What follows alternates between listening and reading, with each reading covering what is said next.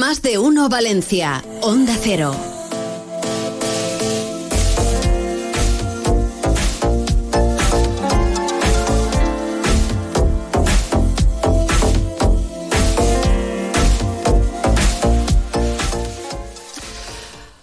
¿Vas a hacer eh, obras, eh, reformas en casa? Bueno, pues antes de empezar, escucha lo que van a contar desde el Colegio de la Arquitectura Técnica de Valencia. Bienvenidos de nuevo a En Construcción, el espacio del colegio en el que nos cuentan todo aquello que debemos saber sobre tu vivienda y tu edificio y añado aprendemos un montón eh, todas las semanas. Nos acompañan dos arquitectos técnicos, Paco Gozálvez y Sergio Moya. Bienvenidos a los dos. ¿Qué tal? Hola, gracias. Hola, ¿qué hay? Bueno, eh, Sergio, bienvenido. Paco, eh, bienvenido otra vez. Gracias por, bien, por acompañarnos, por estar Perfecto, aquí. me gusta. Bueno, las reformas. No sé dónde leí yo que lo de las hacer reformas, sobre todo como no lo como no lo hagas con quien debes, es decir, asesorado por un arquitecto técnico que te lleva de la mano en todo el proceso, etcétera, te metas tú, por ejemplo, en una reforma, era tan desastroso y tan estresante como un divorcio. En serio que lo leí. Sí, sí, sí, sí. No sé, sí que con Y digo, pues no me extraña, digo, porque yo, es claro, no me extraña.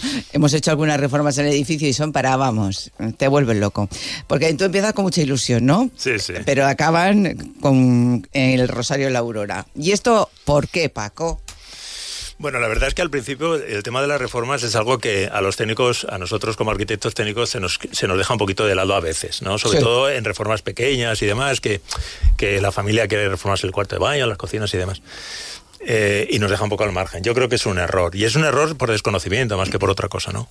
Eh, si no empezamos la- las cosas del- desde el principio y de manera correcta, es como si, y hay un símil bastante gráfico, ¿no? Es como si vamos a operarnos de la rodilla y queremos, eh, queremos eh, al cirujano, vamos a contratar al anestesista, vamos a contratar a los enfermeros y además vamos a dirigir la operación, ¿no? Pero si estás dormido, ¿cómo te vas a dirigir la operación? Pues esto es exactamente O lo no mismo. sabes. Si no tengo claro, si no tengo ni idea de hacer una reforma, si no sé lo que me voy a encontrar, porque comentábamos antes en la introducción de que eh, cuando empiezas una obra nueva, hay un solar, hay un hay nuevo. Pero cuando empiezas una reforma, ¿qué te encuentras? Cuando tiras un falso techo, cuando abres un agujero, ¿no? Entonces, eh, el contratista va a ir con muy buena fe, pero eh, es el contratista. Y el contratista va por sus intereses, no por los, los de nuestro cliente. Entonces, el contar con un técnico para eso, para mí es importantísimo, es eh, fundamental. Y claro, lógicamente, Sergio, ese profesional que tiene que ayudarnos es un arquitecto técnico, evidentemente. Efectivamente. ¿Por qué? Por, en primer lugar, el desconocimiento que puede tener la, la persona que quiere realizar esa reforma.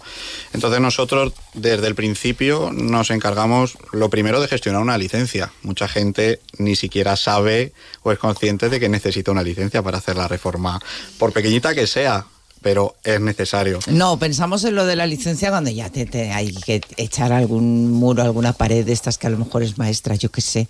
Esas cosas, cuando son grandes reformas, si no creemos que no. Sí, algo un poco más grande, ¿no? Lo tenemos Sí. relacionado. Hay unos mecanismos que son unas licencias un poco más pequeñas, podríamos decir, eh, pero es necesaria la licencia, sí o sí, en cualquier caso, para, para lo, que, lo que hagamos.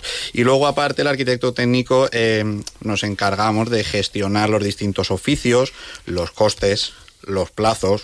Mm, todo el mundo quiere, quiere tener su reforma pronto.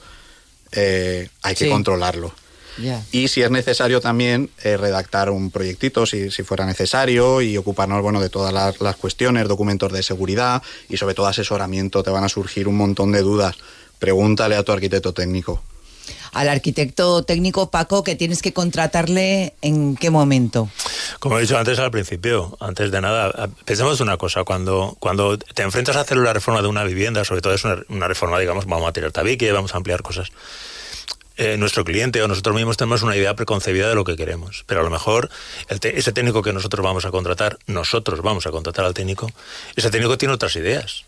A lo mejor lo que nosotros pretendemos hacer está fuera de la legalidad, porque hay una legalidad sobre esto, hay una norma de habitabilidad y diseño en la comunidad valenciana, ¿no? Y, y a lo mejor eh, seguro que ese técnico nos va a ofrecer otras posibilidades. Pues mira, si pones el dormitorio mejor aquí, ah, pues mira qué bien, ¿no? Cosa que si contratamos a un constructor o contratamos a autónomo, no lo van a hacer. Ellos van a hacer lo que nosotros, lo que el cliente le diga, ¿no? Claro. Entonces no, no es exactamente lo mismo, ¿no? Nosotros vamos a velar de que, de que nuestro cliente esté a gusto en su casa, que sea su casa, no la nuestra, que eso es importante, ¿no? Y ahí sí que tenemos nosotros mucho que decir, por supuesto. Bueno, y este consejo sería, Sergio, también pues para una reforma en principio que nos parece sencilla, más pequeña, como la de reforma, por ejemplo, de un baño. Por supuesto, por el simple hecho de que van a entrar distintos oficios, distintos industriales, seguramente que surja algún conflicto hay que resolver de una manera técnica, una tubería, una conducción, por donde lo llevo, por donde no. El arquitecto técnico va a ser el que, el que lo revise y el que pueda darle, darle solución, porque siempre además va a velar por los intereses de ese, de ese promotor, de quien lleva a cabo la, reforma, y va a ser el interlocutor con los distintos oficios, que además de, organizarlo y planificarlo, bueno, va a estar en, contacto con ellos y seguro que se le puede dar solución a cualquier problemilla que pueda surgir. Eh, Paco, si es una reforma grande, eh, podemos tener una constructora que se ocupa de todo y que ya lleva uh -huh. su propio arquitecto técnico. Sí, eso es una gran ventaja. Primero porque la constructora se va, se va, a ocupar absolutamente de todo, es decir, de esa coordinación de industriales que va a tener, que son suyos, ¿no? Son sus propios, son subcontratados, ¿no? Y luego, segundo, por supuesto, si tienen un, un técnico eh, en plantilla, mucho mejor, con el que nosotros como técnicos vamos a interactuar. Pero pensemos una cosa otra vez. El cliente tiene que confiar en el técnico al que le paga como técnico, no como constructor, porque el técnico de la constructora lógicamente va a defender un poco los intereses de la propia constructora, como es de ley y como tiene que hacerlo. Pero el técnico que contrate la persona que va a hacer la obra, el técnico externo, digamos, de la constructora, va a defender los intereses sí o sí de, de, de, de esa empresa, ¿no? Perdón, de esa, de esa, de esa persona. Antes, en la introducción hacíamos un símil, ¿no? Vamos a tirar el falso techo, tiramos el falso techo y nos encontramos que hay viguetas de madera que están en muy malas condiciones mm. y que aquello está muy mal. Sí. Es bastante habitual en sí. edificios antiguos, ¿no? Uh -huh. Claro, el técnico de la otra empresa va a decir, pues esto hay que arreglarlo de esta forma y esto vale tanto. Y nosotros como técnicos de la parte promotora, es decir, nuestro cliente va a decir, sí, pero mira, eso está muy bien, pero no vamos a incrementar el costo de la obra, cambiando estas baldosas por otras, cambiando este azulejo por otro, cambiando este mueble de la cocina por otro un poco más barato, vamos a equilibrar los costos, ahí entramos nosotros también. Y eso, es, por supuesto, es beneficioso para nuestro cliente, faltaría más. Y encima nos podemos ahorrar dinero y todo. Claro, ¿eh? de eso Señores, se trata. Que esto, señoras, esto es importante. Sergio, eh, hay muchas cosas de las que es responsable el propietario. Esto también se nos suele olvidar. ¿eh? Muchas. Uh -huh. Muchas y se olvidan hasta que el sí. problema se agrava.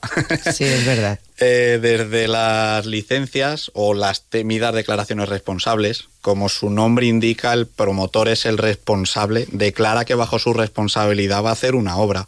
No nos olvidemos que aunque contratas al, al arquitecto técnico, él te va a gestionar toda la documentación y eh, yeah. todo lo que hemos comentado, pero uh -huh. eres el responsable o la responsable de la reforma o de la obra que vas a acometer. No nos, no nos olvidemos.